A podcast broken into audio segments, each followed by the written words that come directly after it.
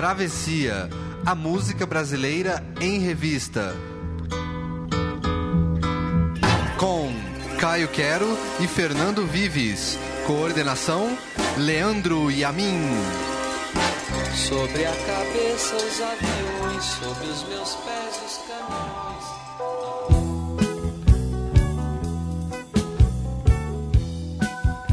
Se a música é uma das coisas boas associadas ao Brasil mundo afora, o potencial dela no cinema nunca chegou a ser totalmente explorado. A canção brasileira viveu dois grandes momentos na tela grande. Nos anos 40, com a explosão de Carmen Miranda em Hollywood, e nos anos 60, quando o planeta descobriu a bossa nova. E esta última continua sendo o nosso principal espelho musical lá fora. Nesses dias que antecedem a premiação do Oscar, o Travessia foi buscar a música brasileira no cinema internacional. Ela pede passagem tanto em filmes conceituados, especialmente europeus, quanto em produções que não deixaram muitas saudades. Eu sou Caio Quero. E eu sou o Fernando Vives. E este é o Travessia, a música brasileira em revista, aqui na Central 3. Brasil, é o Brasil brasileiro, é o mulato insoneiro. Vou cantar-te nos meus versos.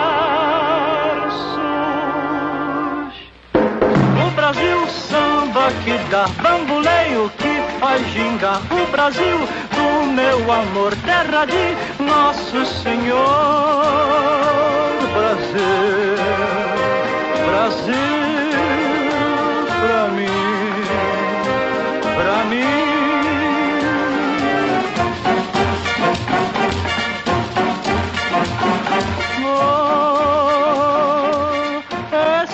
Esse coqueiro que dá coco, foi onde amarro a minha rede, nas noites claras de luar,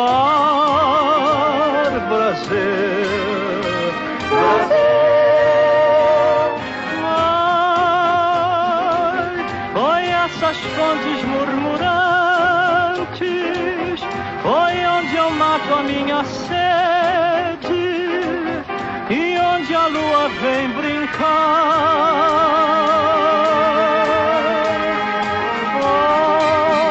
Oi, esse Brasil lindo e trigueiro é o meu Brasil brasileiro, terra de samba e pandeiro,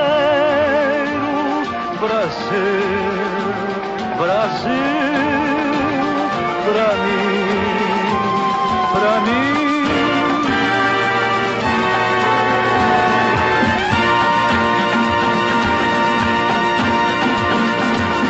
E essa edição cinematográfica do Travessia, Caio Quero, começa com este clássico, talvez este clichê da música brasileira, que é Aquarela do Brasil, de Ari Barroso, grande clássico na voz de Aloysio de Oliveira, que o mundo inteiro conheceu no cinema de Hollywood dos anos 40, neste filme que se passa uma versão turística de Hollywood olhando para a América do Sul, no filme Saludos Amigos.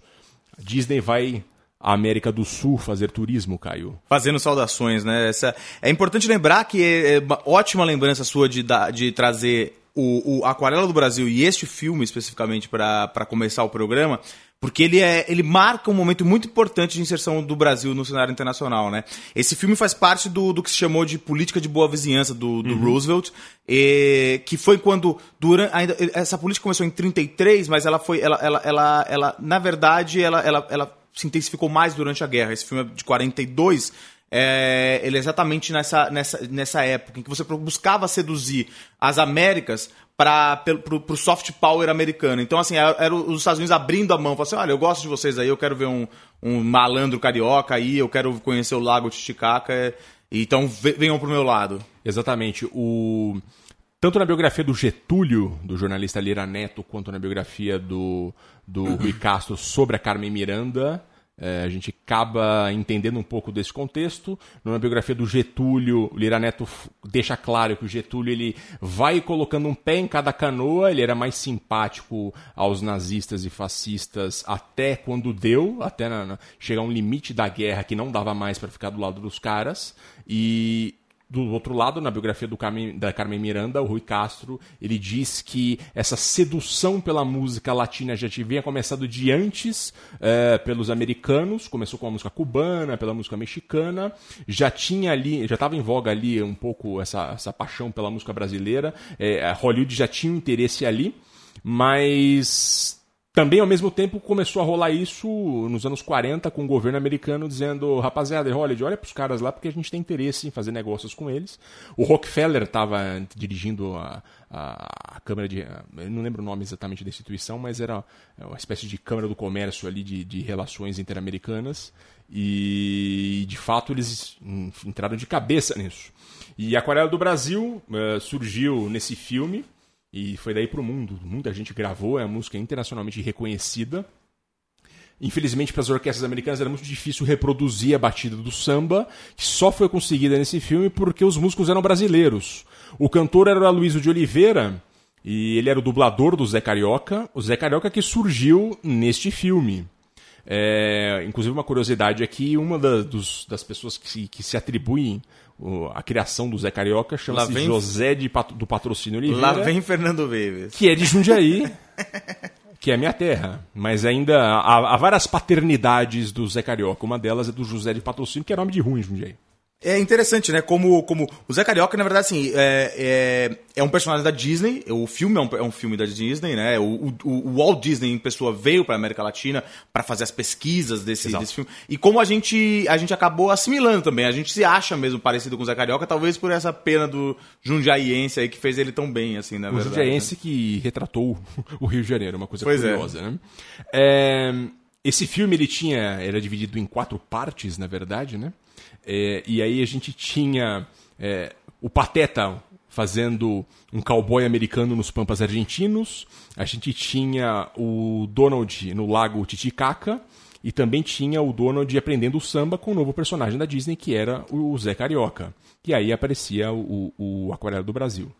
Ah, não sei se você viu já esse desenho, é, as imagens são bem bonitas, assim, de fato um desenho muito bem feito. Imagina o impacto daquilo no cinema pois nos é, 40, é. deve ser uma coisa impressionante mesmo. É, todo esse contexto que a gente tinha ali, é importante ressaltar que ele vem junto com o sucesso de Carmen Miranda é, em Hollywood. Carmen Miranda e o Bando da Lua, que para Hollywood são coincidentes, mas antes disso não era. Uhum. Bando da Lua e Carmen Miranda no Brasil, eles, elas, eles faziam muito sucesso no rádio, mas eles não eram a mesma coisa. Carmen Miranda e o Bando da Lua eram, eram coisas distintas. A Carmen Miranda era a principal cantora do Brasil e um sucesso impressionante, e o Bando da Lua tinha uma particularidade que poucos conjuntos musicais provavelmente no mundo conseguiram. Eles eram cantores muito afinados, de, de altíssimo nível, e também instrumentistas uhum. de alta qualidade, ao mesmo tempo. O Aloysio de Oliveira era o líder desse grupo, e um dos fundadores do Bando da Lua, que começou, se não me engano, em 1930 no Rio. Os integrantes, eh, eles eram o, o Aloysio de Oliveira, violão e vocal, o Hélio Jordão Pereira, violão, o Oswaldo Éboli, o Vadeco, que era o pandeiro, tinha o Ivo Astolfi, violão, tenor e banjo, o Ivo Astolfi, se não me engano, era gaúcho. Posso estar enganado. E tinha os irmãos cearenses Afonso, ritmo e flauta, Estênio, que é o cavaquinho, Armando Osório, violão. Mais tarde houve várias formações até o fim dos anos 40, até a morte da Carmen Miranda em 55, quando o grupo se desfez de vez. E o garoto, o grande garoto, que é o. Que, que é violonista, que é violonista é, ensinou muita gente da bossa nova a tocar. É, ele se juntou ao grupo, se não me engano, em 34, na primeira mudança que teve. É, quando a Carmen Miranda foi convidada, se não me engano, em 39, num show no Cassino da ela foi convidada pelo Lee Schubert, que era um produtor da Broadway, a ir para os Estados Unidos fazer show lá, ela falou: Eu vou fazer show lá, só que o meu sucesso está condicionado a músicos brasileiros. Acabaram fazendo juntos vários shows e chegaram a Rod e fizeram vários filmes. Como Aí o Bando da Lua virou uma um, um grupo acessório da Carmen Miranda. Nessa, o Aloysio de Oliveira, além de ter virado amante dela, por ter tido um caso com ela por, por anos a fio, é, ele acabou fazendo a sua carreira solo lá como, como produtor musical e como correspondente da música brasileira em Hollywood. Aquarela do Brasil, que no começo teve o nome de Aquarela Brasileira, o Ari Barroso mudou. O Ari Barroso, que é um mineiro de Ubá, radialista de show de calouros desde os anos 20, né, foi narrador de futebol, cronista de jornal, uma personalidade carioca fundamental para entender o Rio, né? É, ele ele é um fenômeno do Rio de Janeiro e da rádio e que dá para entender é, fortemente a música do Rio de Janeiro é, de todo esse processo da formação da música do rádio Sim. até a morte dele em 64. É, essa canção é, ele é o autor dessa canção e ele foi comemorar o sucesso disso é, lá em Hollywood quando a música estourou nos Estados Unidos e ele ficou hospedado na casa da Carmen Miranda em, em Los Angeles e ele ele que era um grande crítico do- da influência dos Estados Unidos, quando ele viu toda aquela ostentação, como é que as pessoas viviam em Los Angeles, ele voltou um fã do American Way of Life. Era pra isso que o Roosevelt estava fazendo toda essa, essa política de boa vizinhança, né? Deu muito certo. Pois é. Agora a gente vai com- continuar com ela, né? A gente continua com sucessos de Carmen Miranda nos anos 40, Tico Tico no Fubá. Tico. Tico, tico-tico tá, tá outra vez aqui. O tico-tico tá comendo meu fubá. Se o tico-tico tenta que se alimenta, que vai comer umas minhocas no fumar. O tico-tico, tico-tico tá, tá outra vez aqui. O tico-tico tá comendo meu fubá. Se o tico-tico tenta que se alimenta, que vai comer umas minhocas no fumar. Mas por favor, tira esse bicho do celeiro, porque ele acaba comendo o fubá inteiro. Tira esse tico de cá de cima do meu fubá. Tem tanta coisa que ele pode pinicar. Eu já fiz tudo para ver se conseguia. Botei alfice para ver se ele comia. Botei um gato, um espatalinho, um sapão, mas ele acha que o fubá é que é boa alimentação. E o tico-tico tá, outra vez aqui. O tico-tico tá comendo meu fubá. Se o tico-tico tenta que se alimenta, que vai comer umas minhocas no fumar. O tico-tico, tico-tico tá, tá outra vez aqui. O tico-tico tá comendo meu fubá. Se o tico-tico tenta que se alimenta, que vai comer umas minhocas no fumar. Mas por favor, tira esse bicho do celeiro, porque ele acaba comendo o fubá inteiro. Tira esse tipo de cá de cima do meu fubá. Tem tanta coisa que ele pode pinicar e eu já fiz tudo para ver se conseguia. Botei alfice para ver se ele comia. Botei um gato, um espatalinho, um sapão, mas ele acha que o fubá é que é boa alimentação. E o tico-tico tá, tá outra vez aqui. O tico-tico tá comendo meu fubá. Se o tico-tico tenta que se alimenta, que vai comer umas minhocas no fumar. O tico-tico, tico-tico tá, tá outra vez aqui. O tico-tico tá comendo meu fubá. Se o tico-tico tenta que se alimenta, que vai comer umas minhocas no fumar.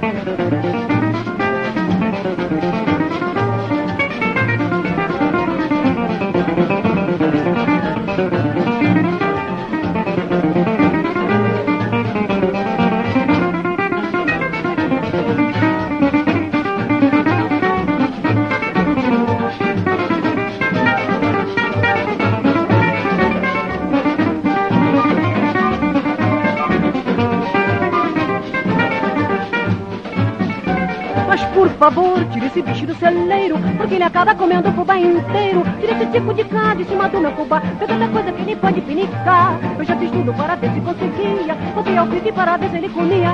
Botei um gato, um espatalinho, a sapão, mas ele acha que o fubá é que é boa alimentação. Tico-tico tá, tá outra vez aqui, o tico-tico tá comendo meu fubá. Tico-tico tenta que se alimenta, que vai comer umas minhocas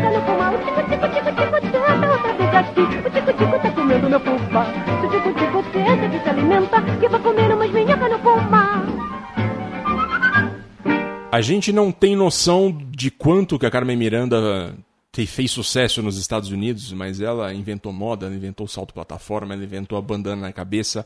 Ela realmente foi muito bem sucedida. O, o parâmetro dela talvez seja só a Gisele Bündchen como mulher brasileira bem sucedida e famosa no exterior. É possível dizer que ela foi mais eh, famosa que a Gisele Bündchen eh, em comparação.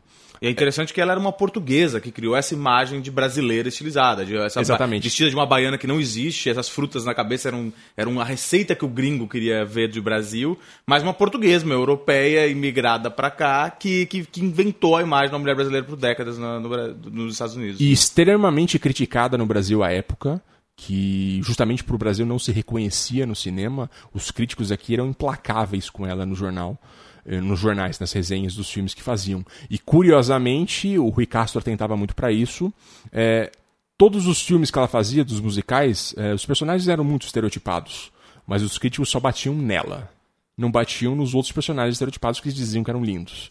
Então também tinha uma coisa meio. Isso que a gente. A síndrome do, do vira-latas. Claro, claro. Tinha, era muito forte. Esse filme, que, onde tocou o Tico de Grunfubá, era o Copacabana, de 1947, mas já era uma fase decadente da Carmen Miranda. Ela já estava com problema de remédios, já não fazia tanto sucesso. E ela contracena com o Groucho Marx, que também estava numa fase decadente, ele estava ali já numa fase é, caça-níqueis, ele precisava de grana. E toca esse, essa que é uma das grandes canções brasileiras do, do início do século XX, que é uh, essa, esse choro do Zequinha de Abreu, de 1917, e que é marcante, todo mundo conhece Sim, também. todo mundo conhece, virou quase parte do folclore, né? Você estava dizendo que foi gravado até em Esperanto, é isso? Foi gravado em Esperanto pela, pela Aurora Miranda, que, é, que também foi cantora famosa. Irmã e- da- Irmã da, da Carmen. Teve- essa canção teve em, em pelo menos seis filmes blockbuster de Hollywood naquele tempo. E uma das características da Carmen Miranda que era cantar muito rápido, numa língua estranha, e Tico Tico Fubá tem essa letra rapidíssima, e ninguém entendia a letra, mas era exatamente isso que era a atração naquele momento, né? Pois é, e agora a gente vai parar, vai, vai pular é, de se, a Carmen Miranda criou essa imagem internacional do Brasil nos anos 30 e 40, é, a gente vai, vai pular agora para outra imagem que é essa que talvez se consolidou como uma imagem da música brasileira no exterior, que é Mais a bossa nova. né? Exato. Vambora?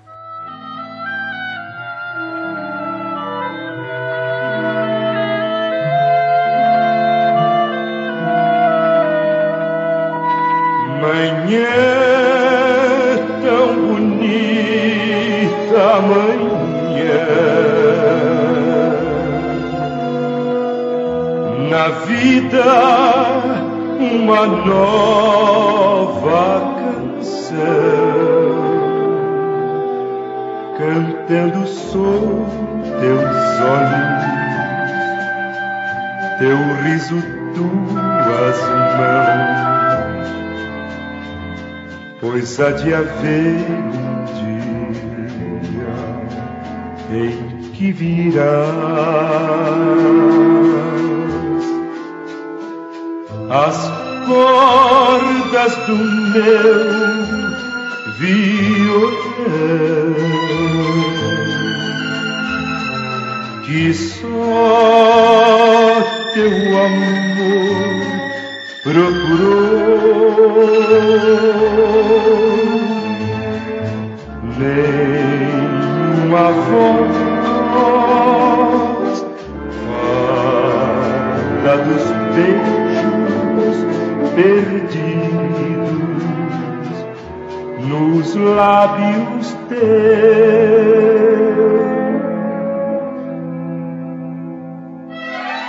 Canto meu coração, alegria voltou tão feliz amanhã desse amor.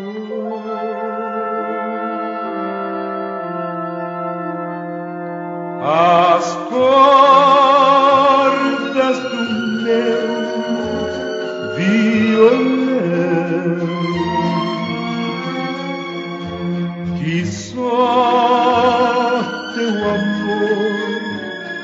procurou. Nenhuma voz fala dos beijos perdidos nos lábios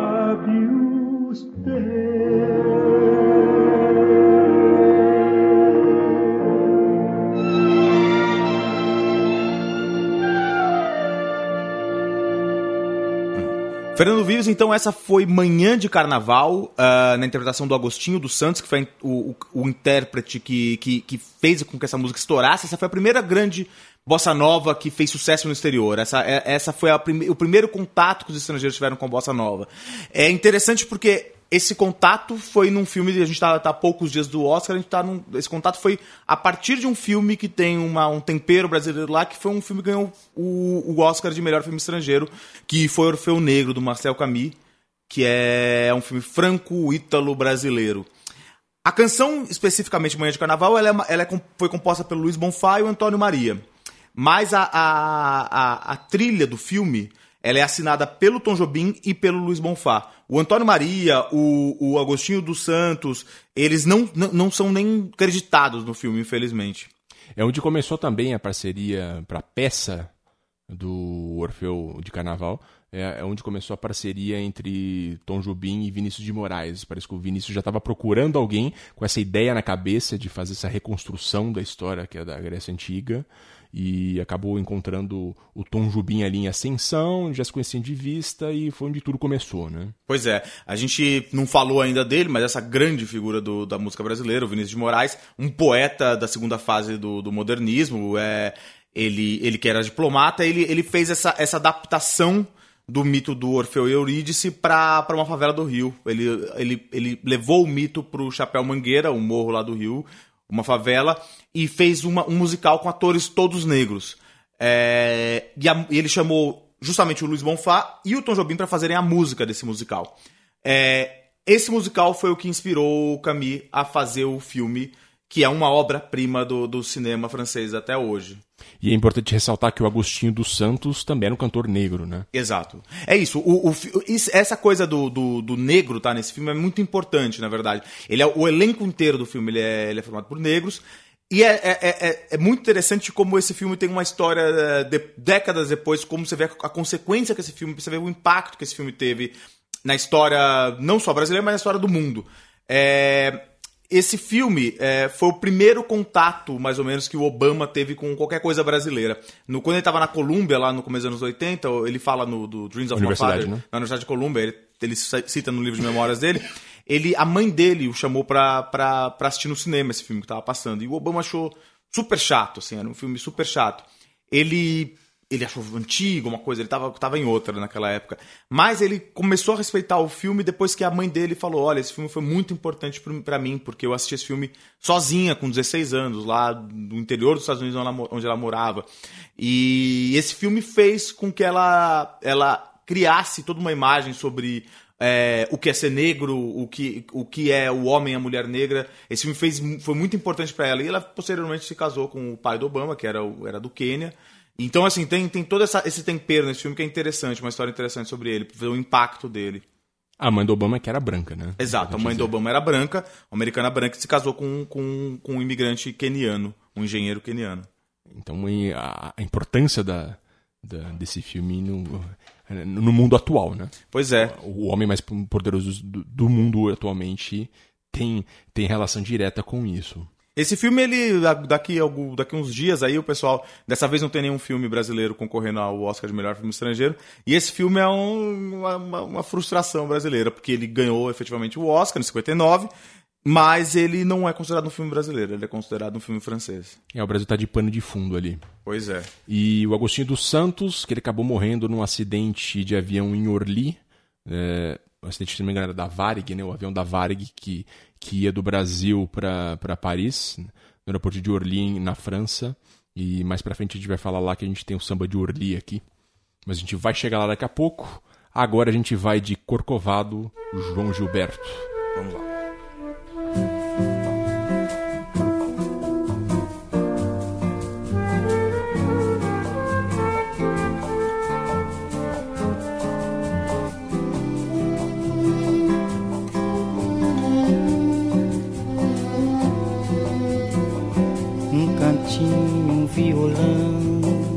Este amor uma canção para fazer feliz a quem se ama. Muita calma para pensar e ter tempo para sonhar. Da janela vence o corcovado, o redentor que lindo Quero a vida sempre assim, com você perto de mim, até o apagar da velha chama. E eu que era triste, descrente desse mundo, ao encontrar você eu conheci que é felicidade, meu amor.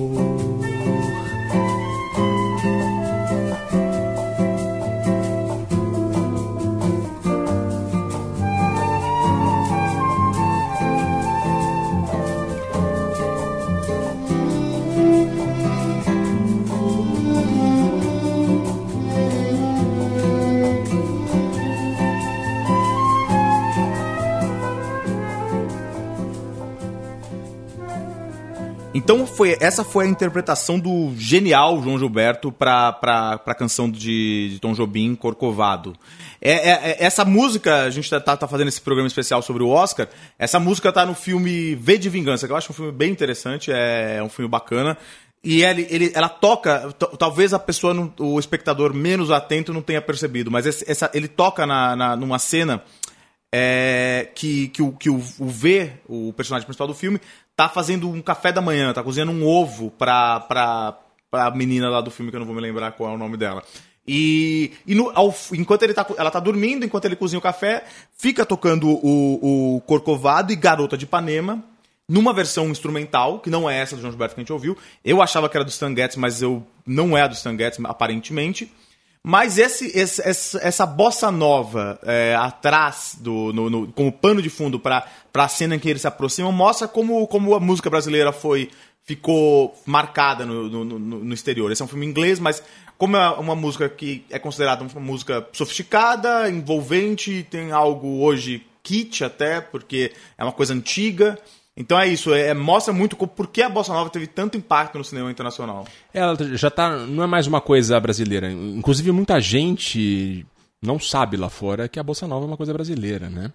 É, no, nos próprios anos 60, no livro Chega de Saudade do Rui Castro, muita gente achava que era um ritmo americano. Até porque a bossa nova também é baseada muito do samba, mas muito da levada do jazz, assim. Tem essa fusão das duas coisas.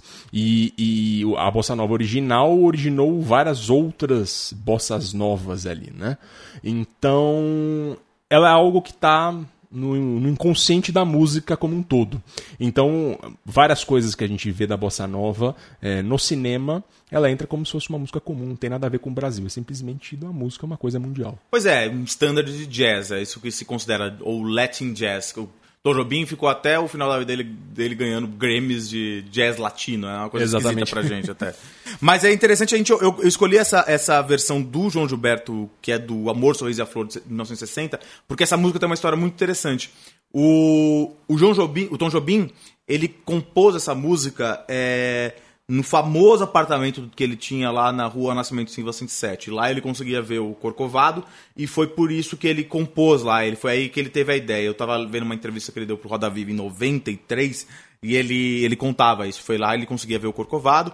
A rua Nascimento Silva tá lá ainda, até hoje você pode até visitar o 107, já tirei até uma foto lá na frente, vale a pena ir lá. É... Então ele via o Corcovado, mas aí o que aconteceu? O Antônio Maria, que, que deu uma, uma, uma, uma dica para ele. Falou assim, pô, vamos fazer uma música é, que fale sobre um cigarro e um violão. Antônio Maria, que é o um, um jornalista. Um, um, um, jornalista e um dos compositores do, do, do, Manhã de Carnaval que a gente ouviu agora, que não é acreditado no filme. Uhum. O Antônio Maria falou assim, pô, um cigarro, um violão, uma coisa bem intimista. E o, Tom escreveu, então, essa, essa canção falando um cigarro, um violão. Só que quando o João Gilberto foi, foi cantar, o João Gilberto ele é um cara muito metódico, se cuida muito da voz.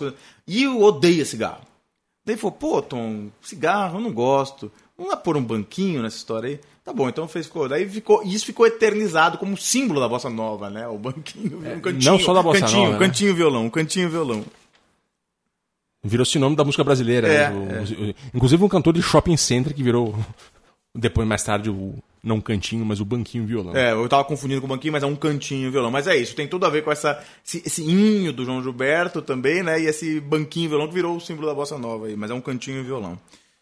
E agora, vamos continuar agora para uma, pra, na verdade, o que eu diria é uma, uma, uma extrapolação da bossa, tanto na sua composição quanto na interpretação que a gente vai ver agora, né? Exatamente, Sérgio Mendes, mais que nada.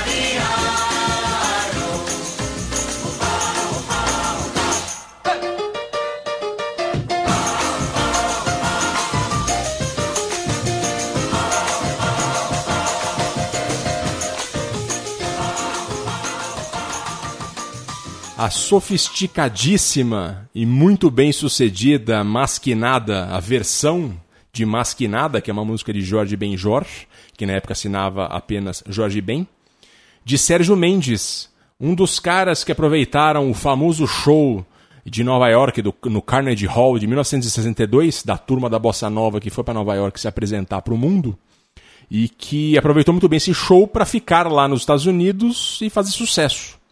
Ele já era um cara bem sucedido na noite do Rio de Janeiro e chegou lá e falou: "Ah, daqui eu não saio.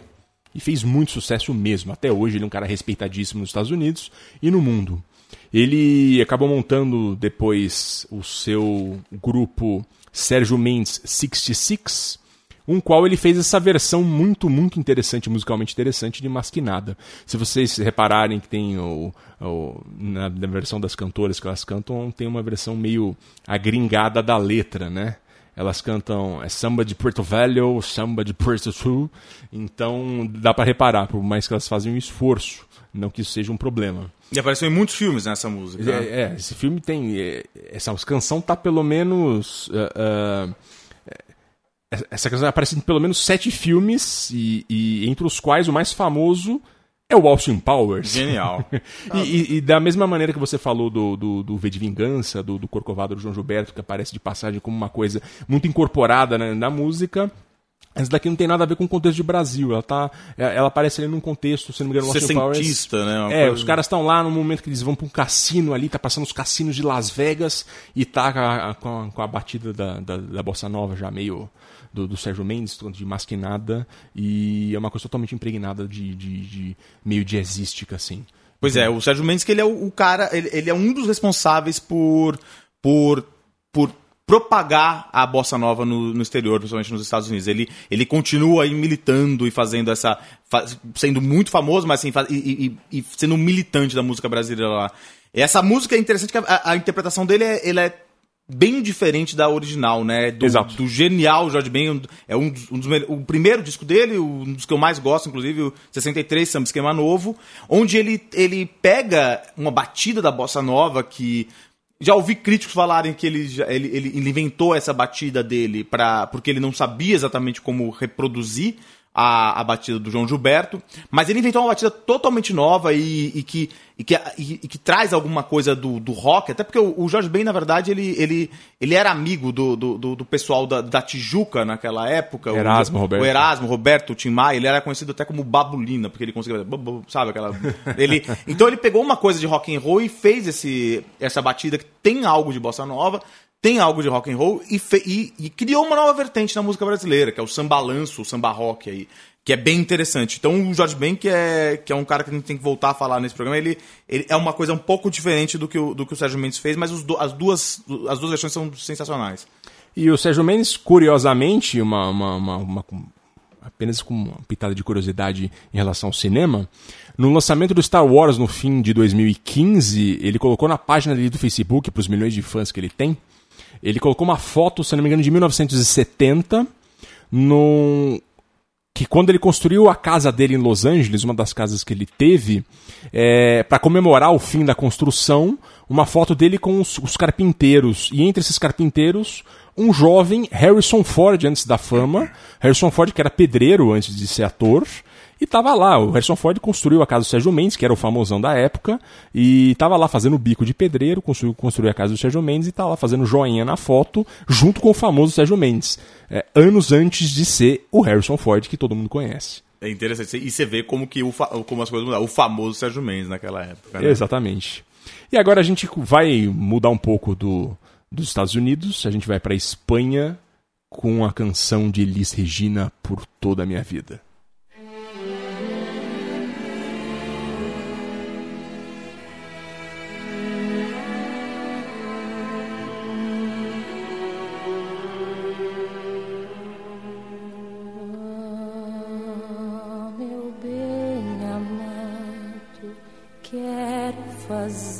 Fazer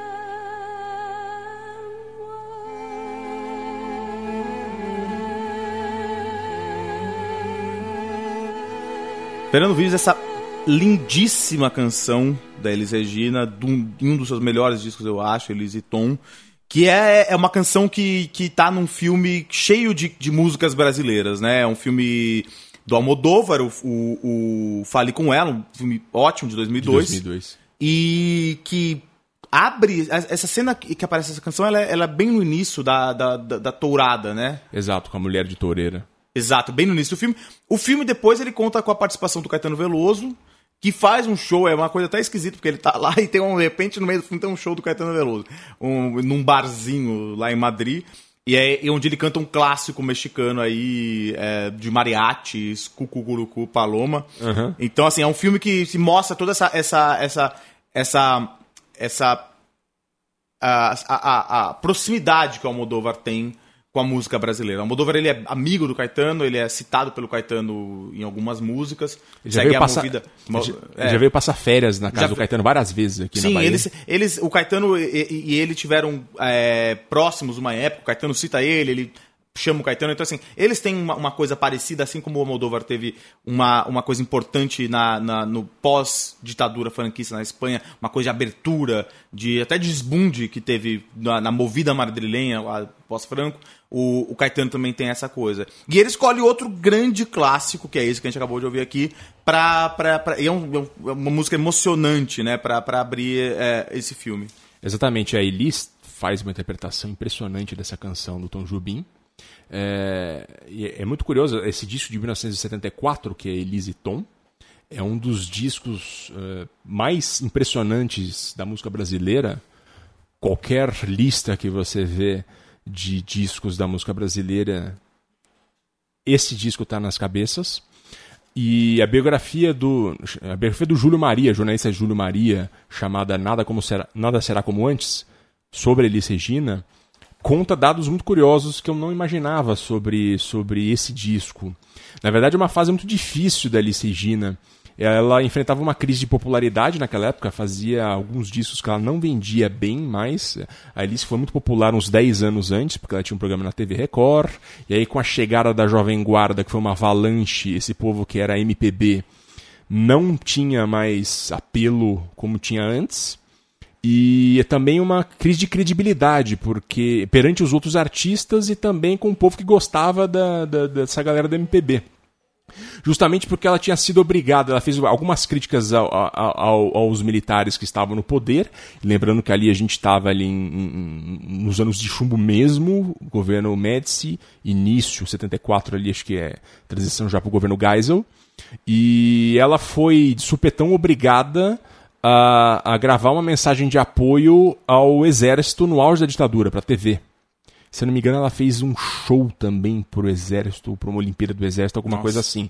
E aí, obviamente, naquele contexto de gente morrendo nos porões, os outros artistas da, da MPB fecharam a cara para ela.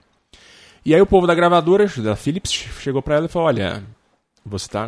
Você, precisa, você não tem credibilidade, você não tem popularidade, você precisa ressuscitar. E aí você precisa gravar alguma coisa com alguém importante. E o Tom Jobim já tinha gravado com o Frank Sinatra, estava morando em Los Angeles, uma coisa bem confortável. É, todo mundo colocou, a Alice colocou os músicos dela e o marido dela, que era o arranjador, que era o César Camargo Mariano. Colocou todo mundo no avião, foi para Los Angeles, avisaram Tom, oh, Tom, o galera tá indo para ir para Los Angeles e eles vão fazer uns shows aí em Los Angeles. E recepciona a galera aí, tá bom? E foram, mas ninguém avisou o Tom que ia estavam atrás dele lá para gravar um show. E o Tom foi buscar a rapaziada no, no, no, aeroporto, chamou todo mundo pro café da manhã. A Tereza, a mulher do Tom Jobim, fez o café da manhã para todo mundo. E no café da manhã a Elise falou: Então, Tom, a gente veio aqui para gravar com você. E o Tom meio, tá, mas. A gente vai gravar, tá, mas com que músicos? Ah, não, o César aqui, meu marido ele vai ser arranjador, ele, ah, mas arranjador, esses músicos brasileiros, com esses vícios brasileiros, não dá, liga pro fulano de tal. Daí começou a falar com todos os cobras que já tinha gravado nos Estados Unidos e começou a humilhar o César Camargo Mariano, que Nossa. não era um músico qualquer. Não, não, não mas esses músicos não, liga pro fulano. E o César encolhendo ali. Na, e, e a, acho que a Tereza, a mulher dele, começou a ligar e não achava. Ah, liga pro Ciclano. Não, não, músico brasileiro não, não vai gravar comigo, não. Aí, pro Ciclano, pá, liga pra todo mundo e não achou ninguém. Moral da história. Fizeram os discos, o César que queria morrer na hora, queria chorar no banheiro, acabou fazendo os arranjos. E ficou um disco histórico, um disco ficou, né? fantástico, sim. inclusive com a versão definitiva de Águas de Março. É... E depois, na conta o Júlio Maria, o quando o disco já estava pronto, já estava no mercado e foi um sucesso de. É, não chega a ser um sucesso de público porque você pode comprar com a Jovem Guarda, mas para aquele contexto ali de MPB acabou sendo tendo boas vendagens, mas foi um sucesso de crítica impressionante. É, parece que o Tom Jobim ligou dos Estados Unidos pro César e falou: César, você tem que entender, sem pedir desculpas, mas ele falou: César, você tem que entender que eu é, há muitos anos acostumado a tomar banho de banheira. A água não escorre. Vocês aí no Brasil toma um banho de chuveiro, a água escorre, renova. Muito obrigado. Nossa, hein? Interessante. Essa história é sensacional. Entendeu? Né? Uma história sensacional. Ou seja, ele não pediu desculpas, mas ele assumiu ali que ele estava errado, que o César Camargo Mariano fez um grande trabalho, né? Então, uma grande história, né? Mas enfim, é, a gente vai para outro outro grande nome da música brasileira, e aqui já para um, um, falando do movimento negro, a gente vai ouvir Milton Nascimento com outro clássico dele, Paulo e Bebeto.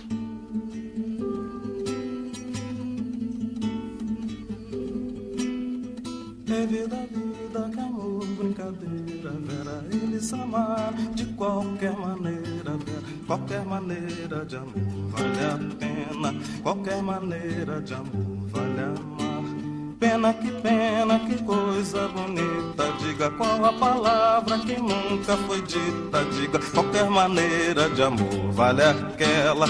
Qualquer maneira de amor vale amar. Qualquer maneira de amor vale a pena. Qualquer maneira de amor valerá.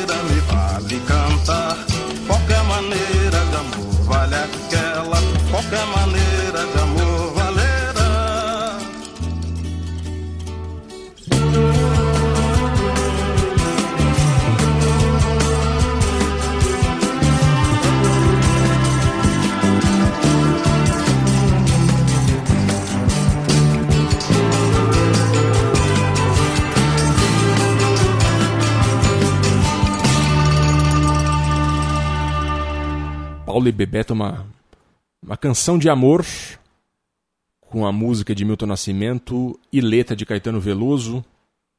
Toda forma de amor vale a pena. Esse, essa música foi usada num filme recente do Spike Lee que foi muito pouco comentado, pelo menos no Brasil. Acho que nos Estados Unidos também não foi muito comentado. O filme. Que é um filme muito esquisito, na verdade, pela proposta do Spike Lee, que é um filme de terror e comédia chamado A Doce Sede de Sangue. 2014. Inclusive pela proposta da- do contexto dessa música é, incluída num filme com essa descrição, é muito esquisita. Pois é, né? E, e não vai, e, e- é esquisito até na, na, na carreira do Spike Lee, essa música não tem nada a ver com um filme de terror e comédia, é uma coisa esquisitíssima. Exatamente. Mas é aquela coisa, né? O Spike Lee, ele é, ele é amigo do Milton Nascimento, ele é amigo do Gilberto Gil, por conta dessa coisa do envolvimento com o movimento negro dele. E eu acho que a letra, não, ele nem sabe o que fala a letra. Ele fala, ah, me diz uma música aí pra botar na, na, na trilha sonora, deve ter, ter sido um contexto assim. É, essa canção tem uma história muito curiosa. O Milton Nascimento conheceu o casal Paulo e Bebeto. A Paula tinha 15 anos, o Bebeto 17, na cidade de Mineira de Três Pontas, no sul de Minas, ali na virada dos anos 60 para os anos 70. E era uma espécie de luau ali, aquela coisa, cidade do interior, tocando violão a noite inteira. E o casal apaixonadíssimo e o Milton todo inspirado ali com, com a paixão daquele casal jovem, aquela coisa de juventude. E aí, já no começo dos anos 70, o Milton descobriu que o casal havia se separado e contou pro Caetano. E falou que o Márcio Borges faria a letra. Já ele tinha, ele tinha feito a música e falou: ah, meu, eu fiquei triste quando eu soube que o casal tinha se separado. Anos depois, já que.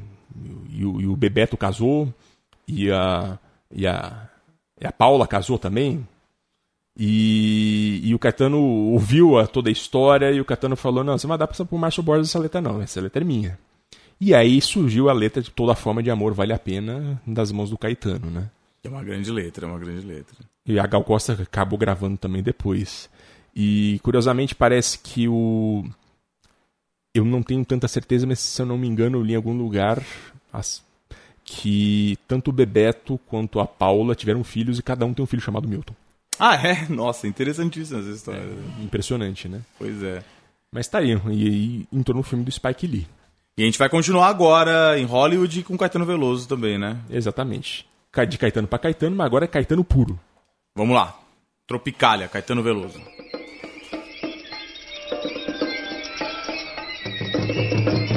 Quando o Pero Vaz caminha, descobriu que as terras brasileiras eram férteis e verdejantes, escreveu uma carta ao rei. Tudo que nela se planta, tudo cresce e floresce. E o Gauss, na época, gravou.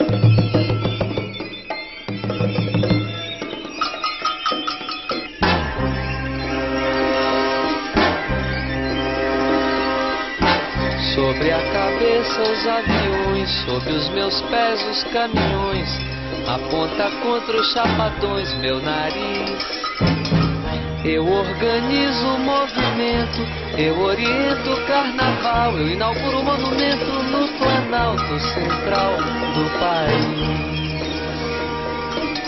Viva a bossa, sa, sa, viva a palhoça, sa, sa, sa, sa. Viva a bossa, sa, sa, viva a palhoça, sa, sa, sa, sa.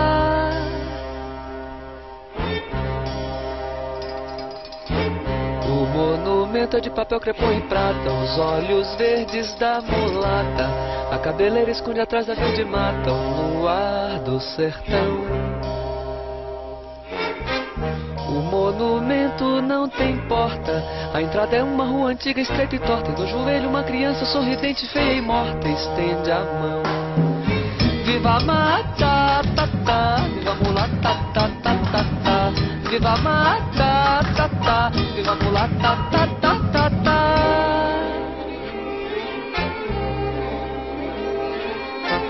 No pátio interno há uma piscina com água azul de amaralina. Coqueiro, brisa e fala nordestina e faróis. Na mão direita tem uma roseira, autenticando a eterna primavera. E nos jardins os urubus passeiam a tarde inteira entre os girassóis.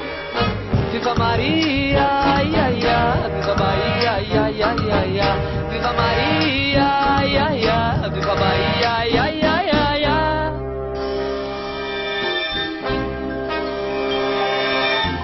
No pulso bang, em suas veias corre muito pouco sangue. Mas seu coração balança um samba de tamborim. Emite acordes dissonantes pelos cinco mil alto-falantes. Senhoras e senhores, ele põe os olhos grandes sobre mim. Vive Iracema, mamá, vive Ipanema, mamá, mamá. Vive Iracema, mamá, vive Ipanema, mamá, mamá.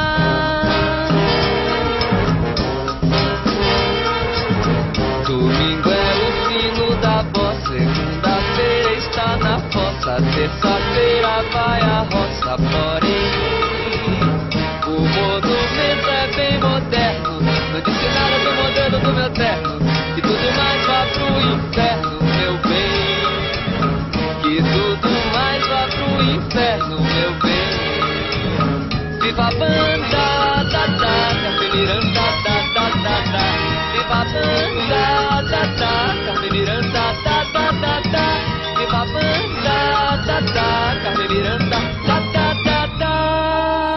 eu escolhi essa música, que ela, essa música é um pouco diferente da- das que a gente citou até agora, porque na verdade essa música não tá no filme.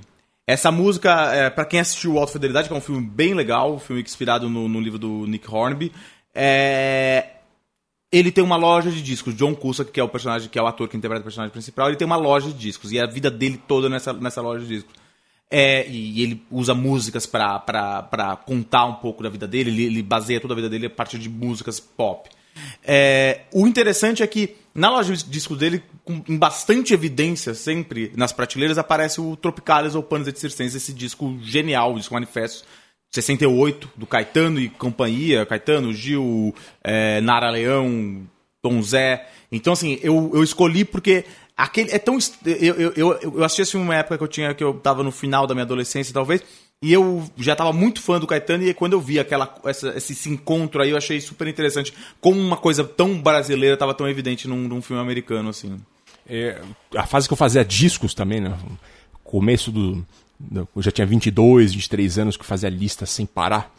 Uma mania que a gente da nossa geração tinha muito forte. Eu coloquei esse disco como o principal, que eu mais gostava da, da, da música brasileira em todos os tempos. Hoje eu não, não sei se. Eu perdi a mania de fazer listas. Não sei se eu coloquei ele número um, mas ele tá ali, né? Ele, ele misturou muita coisa, muita coisa boa num liquidificador e ele, ele é fantástico. Pois é, ele, é, ele, é, ele, ele tem essa. Eu também é um dos meus discos favoritos, porque ele tem essa coisa. Eu gosto muito do Caetano, gosto muito do Gil, mas ele, te- ele tem essa, essa questão de ser um disco manifesto. Então ele se é, um, um- é um disco fundador de um movimento, na verdade, né? Eles reuniram todos os. os o- um pessoal da Bahia, de São Paulo, do Rio, então, e, e- e fizeram música. é, diversas músicas, muitas músicas, letras do Caetano, letras do Tom Zé, letras do Tom Jobim, cada um interpretando, então você tem.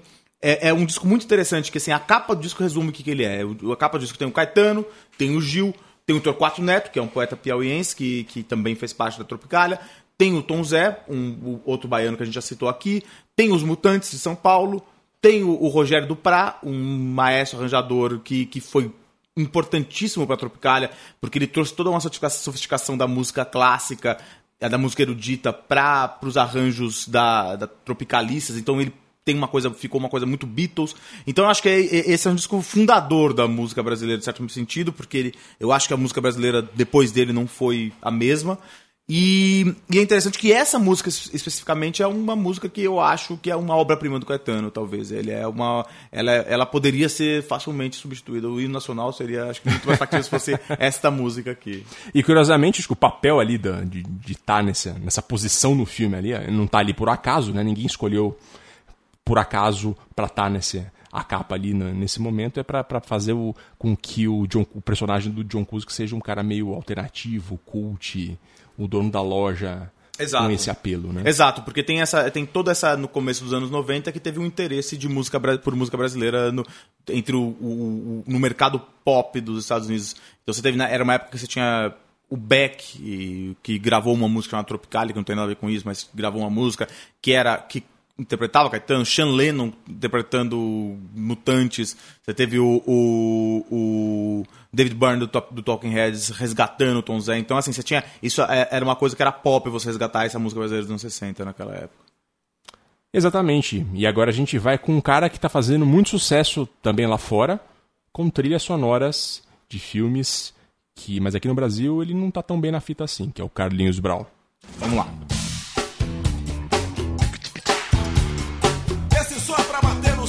Você vai curtir comigo e vai dançar todo mundo aí. Porque nesse barato, nesse esperto, nesse swing, vamos ver, vamos dançar, vamos sacudir, vamos balançar.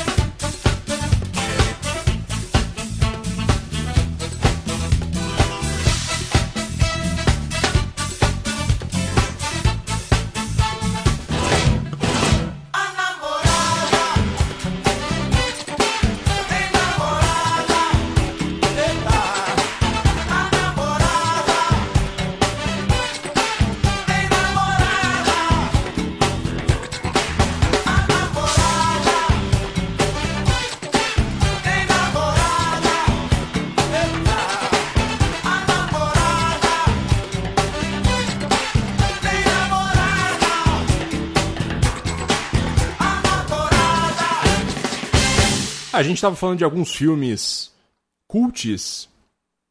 O último não foi nem do John Cusa, que não é nem tão cult, mas é bastante é, cultuado entre adolescentes dos anos 90 no Brasil. Agora a gente vai um para um mais farofa, né? Que é o Velocidade Máxima 2. E com um personagem curioso desse filme, que é o Carlinhos Brown, no auge do sucesso dele no Brasil, com a canção A Namorada, uma canção que particularmente eu gosto muito. O Carlinhos Brown, que é um cara curioso, porque eu tenho um amigo meu, solteropolitano, nascido em Salvador, baiano até medula, que ele diz que o Carlinhos Brau ele tem um significado muito interessante do que é ser baiano, porque ao mesmo tempo em que ele tem várias características muito positivas do que é ser baiano, ele também passa ali de um excesso, em algum momento ele atinge alguns excessos que ficam muito caricaturais da baianidade. Então ele está sempre ali num limite entre o legal e o caricatural que acaba atrapalhando bastante a imagem do baiano. Isso vindo de um soteropolitano, que eu não tenho autoridade para falar ali do, do baiano. É, esse amigo meu ele diz isso que é uma coisa curiosa. O fato é que o Carlinhos Brown ele não é muito bem aceito em São Paulo como músico. Ah, Existe uma questão, questão de preconceito, eu acho, uma visão minha. É, existe uma questão de- da, da- da musicalidade dele que não é tão bem aceita. O fato é que o Carlinhos Brown, nesse filme. Ele que- participa do filme, né? Não é só que tá na trilha. Ele tem uma. Exatamente. Ele toca no filme. Tem ele toca, tem uma cena que eles estão num cruzeiro, e no Velocidade Máxima 2, e ele tá tocando lá no cruzeiro. Ele é um músico que agita com a canção A Namorada. E, inclusive, lamentavelmente, perguntaram na época pra Sandra Bullock. é, se Sandra Bullock, qual, sinta uma coisa que foi ruim de fazer na gravação desse filme. Ela tava no auge na época, né? E ela respondeu: Ah, eu vi aquele cantor brasileiro cantando A Namorada o tempo inteiro. A gente gravava o dia inteiro com aquela música, não acabava nunca aquilo. Foi muito chato ver aquele cara cantar. E coitado, o o Carlos Brown, ele apanha muito mais do que ele merece, na minha opinião. Pois é, ele é um cara polêmico, ele é um cara que ele é- ele- não dá pra não dizer que ele não tenha personalidade, que eu acho que é uma coisa que marca muito Sim. ele. É, e talvez por isso, eu não sei se teve uma certa superexposição dele, ele comercialmente no Brasil, ele hoje talvez não seja tão bem sucedido.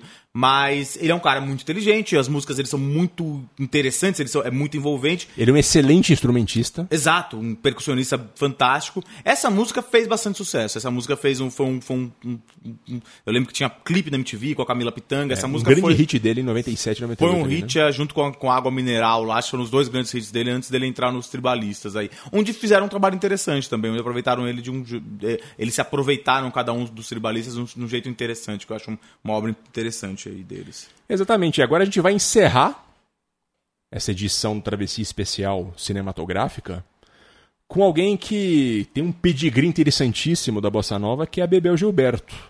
Ela é, por parte de pai, a filha do João Gilberto, com a Miúcha, que é cantora, irmã do Chico Buarque de Holanda, neta do historiador e sociólogo é, Sérgio Buarque. Sérgio Buarque de Holanda, e que canta aqui nessa versão da canção do Chico Buarque, que é Samba de Orli.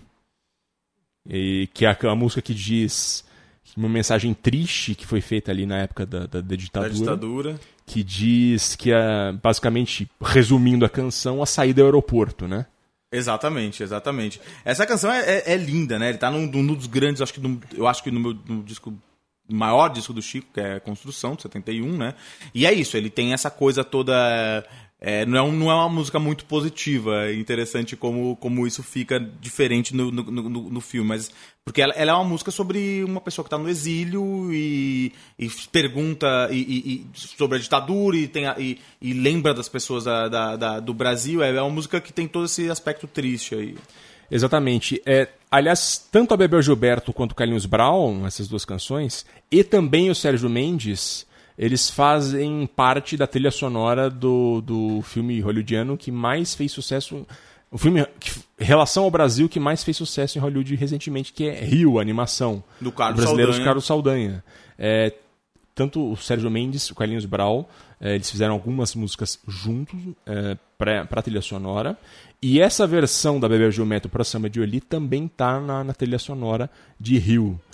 É, ela tá lá, ela nasceu em 66 em Nova York, na fase que a Miúcha e o João Gilberto moravam lá.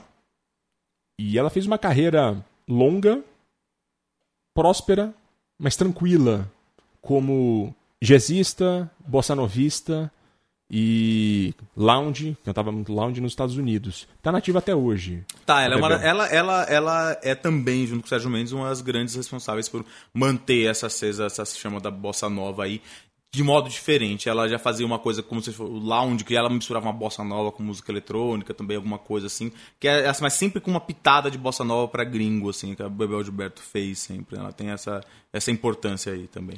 Exatamente. Sem querer deixar uma mensagem triste, a gente sabe que o Brasil vive um momento difícil e muita gente acredita que a saída para o Brasil é o aeroporto, mas é com samba de Orly que a gente termina essa canção, é, é- essa canção, essa versão cinematográfica do Travessia e a gente volta semana que vem com mais um programa. Foi um prazer ter aqui comigo Caio Quero, Leandro Yamin na, na edição e coordenação de mesa, aqui na Central 3. Prazer foi Valeu, nosso. Caio. Um abraço, hein, pessoal. Tchau, gente. Tchau, tchau.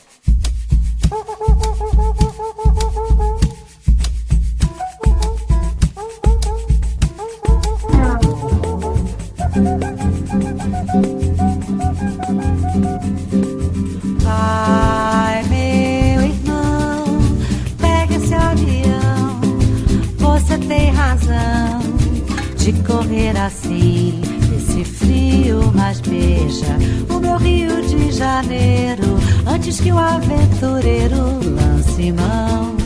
Pede perdão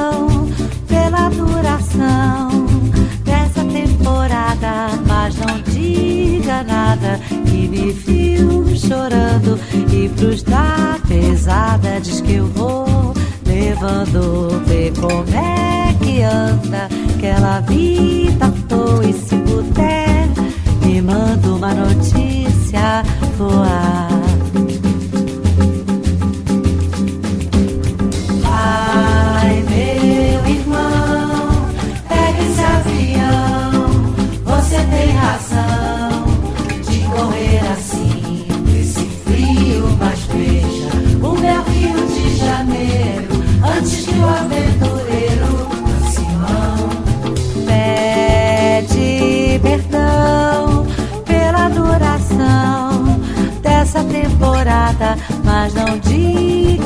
que me viu chorando e pros da pesada diz que eu vou levando, vê como é que anda aquela vida à toa e se puder me manda uma notícia no. Meu irmão,